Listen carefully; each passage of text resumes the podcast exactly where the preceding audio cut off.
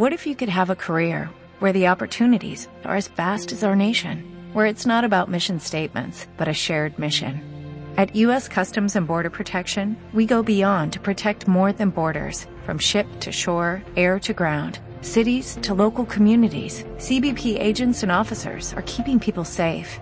Join U.S. Customs and Border Protection and go beyond for something far greater than yourself. Learn more at cbp.gov/careers. Antes saludo a Patricio Zambrano, parlamentario andino. ¿Existe una posición del Parlamento andino sobre el tema Siria? esta posible intervención? Le pregunto esto porque se han dado voces por parte de autoridades ecuatorianas en el sentido de que estos temas deben ser repudiados. Una intervención militar como la que sucedió, por ejemplo, en Irak, que tras el pretexto de eh, la presencia o la posesión de armas químicas, eh, se invadió y se provocó una cantidad de daños materiales y de muerte a seres humanos, eh, ha generado una especie de opinión en el bloque de países alineados, sobre todo aquí en eh, Sudamérica. ¿Qué decir frente al tema? El Parlamento andino ha tratado eh, el mismo y tienen una posición al respecto. Bienvenido, buenos días. Gracias, Wilson. Primero que nada, un saludo a todos los radioescuchas. No, el Parlamento andino no ha tratado específicamente el punto de, la problemática que está sucediendo en el hermano país de Siria, pero lo que sí hemos visto nosotros es los acontecimientos que se están dando y uno de los pronunciamientos que creemos que es el esencial es rechazar la violencia de donde venga. Es decir, rechazar la, violencia que puede ser la violencia interna en este país hermano mano, pero asimismo rechazar eh, la la propuesta norteamericana de querer intervenir militarmente en un país que nunca le ha llamado, que nunca le ha dicho qué es lo que tiene que hacer, y menos aún eh, tratar de ser el eh, jefe del mundo y tratar de decir que nosotros eh, vamos a intervenir porque creemos que nuestra libertad, que nuestra visión de la libertad o que nuestra visión de la democracia es la que se tiene que aplicar en todos los países. Veamos los resultados que se han dado, veamos los resultados que se dieron en Irak, como tú bien lo has dicho, Wilson. en Irak para nosotros fue sorprendente el afirmar que habían armas químicas y un momento dado eh, se les pidió pruebas y nunca pudieron aportar con estas pruebas a Estados Unidos. Dijeron, hay armas químicas, hicieron el ataque, se les pidió que se demuestre dónde están las armas químicas y nunca lo pudieron hacer. Vimos lo que ha sucedido y la violencia que se genera después de la presencia norteamericana en Egipto. Eh, el momento de que el presidente Osni Mubarak fue sacado de la presidencia, eh, que ellos mismos apoyaron a que llegue hace más de 30 años, hemos visto ahora cómo se está, eh, cómo están las situaciones tanto en Egipto como en Libia y en otros países del Medio Oriente. Entonces no creemos que a nombre de la democracia ningún país puede intervenir en otro. No creemos que a nombre de la paz se pueda utilizar la violencia y menos aún podemos pensar que esa violencia que va a ser utilizada vaya en beneficio de los ciudadanos sirios. Por el contrario, eso debe ser en beneficio de las grandes empresas, de las grandes transnacionales, pero sobre todo las transnacionales de armas. En las últimas horas se han presentado imágenes que, de acuerdo a Estados Unidos, al gobierno estadounidense, a la Casa Blanca, dan cuenta de la utilización de un gas tóxico químico que provocó la muerte de varias personas al interior de Siria, y esa sería una de las razones que motivarían esta intervención militar. Ahora mismo el Congreso estadounidense debe debatir ya en segunda instancia este permiso, si, si, es así, una solicitud para que autorice la intervención en Siria por parte de Estados Unidos. A una posición que se ha sumado Francia, por ejemplo, y en la que está contrapuesta Rusia. Esto eh, tiene ribetes internacionales. Eh, ¿Qué lectura tiene usted personalmente? Es, un problema, Wilson, es un problema enorme. No solamente que es un problema a, nivel, eh, a nivel internacional, sino que es un problema al interior de Siria. Nadie puede negar la violencia que se está generando al interior de este país. Nadie puede negar la violencia que hay por parte del gobierno ni por parte de los grupos que dicen ser liberadores al interior del propio Siria, pero eso es un problema interno, volvemos a insistir.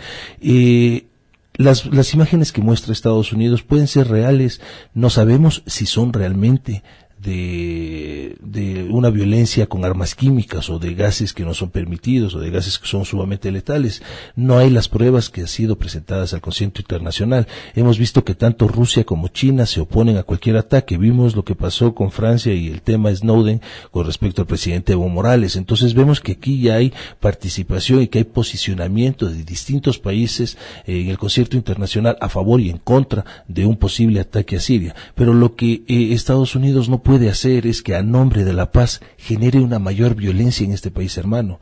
Estados Unidos lo que debe hacer primero es la dejar la autodeterminación de los pueblos, es decir, que el propio pueblo sea el que decida sobre hacia dónde quiere ir. Estamos viendo algo que, que para nosotros es muy cercano y algo que para nosotros siempre ha sido muy preocupante, que es el tema de la violencia interna que se ha generado en Colombia desde los años 40. Nosotros siempre hemos dicho que ese es un problema interno de Colombia, que son los hermanos colombianos que deben eh, solucionar este problema y nosotros siempre diremos que no a nombre de la paz se puede generar violencia. Es decir, nosotros creemos que el mismo principio debe ser aplicado en Siria. Lo que sí llamamos es al presidente Bashar al-Assad a que eh, trate de conversar, de discutir con sus conciudadanos, trate de poner una posibilidad en este escenario de paz, pero una paz interna hacia ellos, no una paz que se genere a través de la violencia o de la propuesta violenta que quiere hacer Estados Unidos, con el único objetivo, pensamos nosotros, que es de venta de armas, que es de reconstrucción posterior eh, de, de Siria y que es la participación petrolera en ese sector. Entonces, creemos que nosotros que lo importante aquí es poder generar espacios de diálogo y de debate desde el propio gobierno sirio, pero a su vez lo que sí nosotros pensamos es que ese debate se debe hacer acompañar, se lo debe acompañar desde el, escenario internacional. El, secretario de Naciones Unidas, Ban Ki-moon, ya ha dicho que, está presto a poder a conversar y a poder dialogar y ser un mediador. El propio Papa Francisco I ha dicho que él también, a nombre de la, de la paz, a nombre de la, de, de la no guerra, está haciendo oraciones, está haciendo ayunos. Entonces, eso es lo importante el dejar que sean los propios pueblos los que se autodeterminen y llamar también al presidente Bashar al-Assad a que pare esa violencia interna que está sufriendo nuestro país, ese país hermano, perdón. Ahora, el papel de la Organización de las Naciones Unidas y el Consejo de Seguridad, que en otras ocasiones, en intervenciones, ha jugado un papel fundamental, ¿cuál debe ser? Bajo la lógica de este pensamiento de no intervención de los pueblos, de la autodeterminación de los pueblos, de la autonomía de cada pueblo. ¿Cuál debe ser eh, esta lógica de participación e intervención de un organismo que debe tutelar este tipo de temas? Wilson, lo que se ha visto aquí es que muchas veces las decisiones del Consejo de Seguridad no han sido respetadas y han sido y han tomado decisiones bilaterales por parte de algunos países, en específico Estados Unidos, con respecto a algunos problemas internacionales. Es decir, el Consejo de Seguridad, eh, los países que son miembros del Consejo de Seguridad tienen el derecho a veto sobre cualquier acción militar que se quiera hacer, pero muchas veces Estados Unidos no responde a esto. Y en el Consejo de Seguridad de, Naciones Unidas está tanto Rusia como China, quienes ya públicamente han expresado eh, su voluntad de no intervencionismo en eh, Siria, que han dicho que no es, eh, no son ellos los jueces del mundo como para decir si está bien o está mal cualquier acción. Bueno, Rusia ha dicho incluso que se pondrá y apoyará, en favor de Siria. Exactamente, porque no puede generarse violencia desde un lado y decir nosotros tenemos la razón Muchas veces las visiones, Wilson, son las, las diferencias que nos dan para poder participar o no dentro de algún eh, plan militar. Es decir, lo que sí eh, se puede pensar es que si Siria, al interior de Siria, existe, como lo hemos visto, como sabemos que existe, una violencia interna, esa violencia interna debe ser acompañada para que llegue a una paz, no volver a generar violencia, generar desde, el desde lo externo violencia, sin saber qué resultado es el posterior. Miren que, que en, en Irak se lo acusaba a, a, al, entonces, al, entonces, presidente Saddam Hussein de querer eh, generar eh, un ambiente mucho más caótico de lo que estaba sucediendo en, en ese momento en Irak, de querer generar posiciones eh, por decirlo menos, un poco eh, hacia, más, que belicosas, hacia una, una propuesta eh, distinta a la que se estaba llevando ese país. ¿Por qué? Porque se decía que eran dictaduras, lo mismo que en Libia, que eran dictaduras militares. Bueno, el tema de Siria pasa también por ese análisis, ¿no? Pero, ¿cuál, ¿cuánto tiempo ha estado Bashar al-Assad? Él, a su vez, eh, ha tenido a, a, su padre, eh, a su abuelo, entiendo yo, eh, que han estado en el poder. Pero ¿cuánto tiempo han pasado los republicanos y los demócratas en Estados Unidos? Se han cambiado solamente de personas, Wilson. ¿Cuánto tiempo en otros países que le han sido? Eh, como Egipto pasó, el presidente Osni Mubarak pasó 30 años, pero era el aliado específico de Estados Unidos en esa región. Es hasta que me sirva o hasta que deje de servirme. Eso es lo que no se puede hacer. No se puede utilizar no solo a las personas, sino a los países y a los habitantes de estos países a la funcionalidad de un solo país, de un solo país que quiere ser el país hegemón.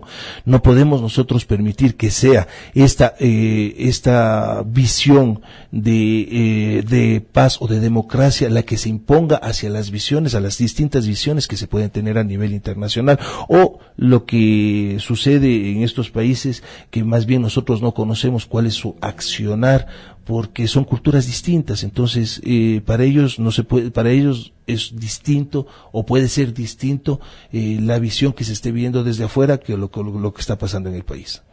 Quiero finalizar este diálogo con Patricio preguntándole ¿Qué tipo de consecuencias ha generado el paro agrario en Colombia? Usted está eh, cercano al tema, eh, la sede del Parlamento andino es en Bogotá y ha podido vivir de cerca. Entiendo que el Parlamento andino incluso se ha pronunciado sobre una cosa mucho más cercana, ya no ese tema que parece bastante lejano como eh, el conflicto sirio, eh, en cuanto a, aquí, al otro lado de la frontera. En efecto, porque, pero Wilson, no solamente que el Parlamento, el Parlamento andino se ha pronunciado con respecto a la temática por lo que está sucediendo en Colombia, sino que también afecta a los distintos países. A Ecuador le afectaba diariamente su comercio a través del puente Rumichaca, a través de la Panamericana, que, ¿no? Que se genera entre los países, por supuesto. Eh, lo que nosotros eh, hemos visto es que es un paro en el cual la gente reclama eh, cosas que, que le son propias. Es decir, eh, reclama una, una mejor atención del agro, reclama una propuesta distinta desde el gobierno de cómo generar cómo generar espacios de debate al interior de, de, Colombia para mejorar la situación agraria y campesina del país. Luego de la firma de este acuerdo, ah. se unieron los médicos, se unieron varios sectores y algún momento el presidente Santos eh, desconoció que existía esta paralización cuando nosotros veíamos que era bastante fuerte. Pero hemos visto que ya se ha llegado a un acuerdo que esperemos las partes. Pero ha logrado apaciguar los. Ya en este momento ya se está eh, retomando. Porque habían todavía algunos departamentos que estaban Pero en Colombia ya lucha. sí, ya se está retomando nuevamente las actividades normalmente. Esperemos que los acuerdos sean cumplidos por la, de parte del gobierno, así como de parte de las personas que manifestaron eh, o participaron en estas eh, protestas y que se vaya generando ya esa dinámica que siempre ha distinguido a Colombia, esa dinámica de comercio, de actividad, de estar eh, en permanente actividad hacia el resto de países, pero al interior de, de, Colombia también.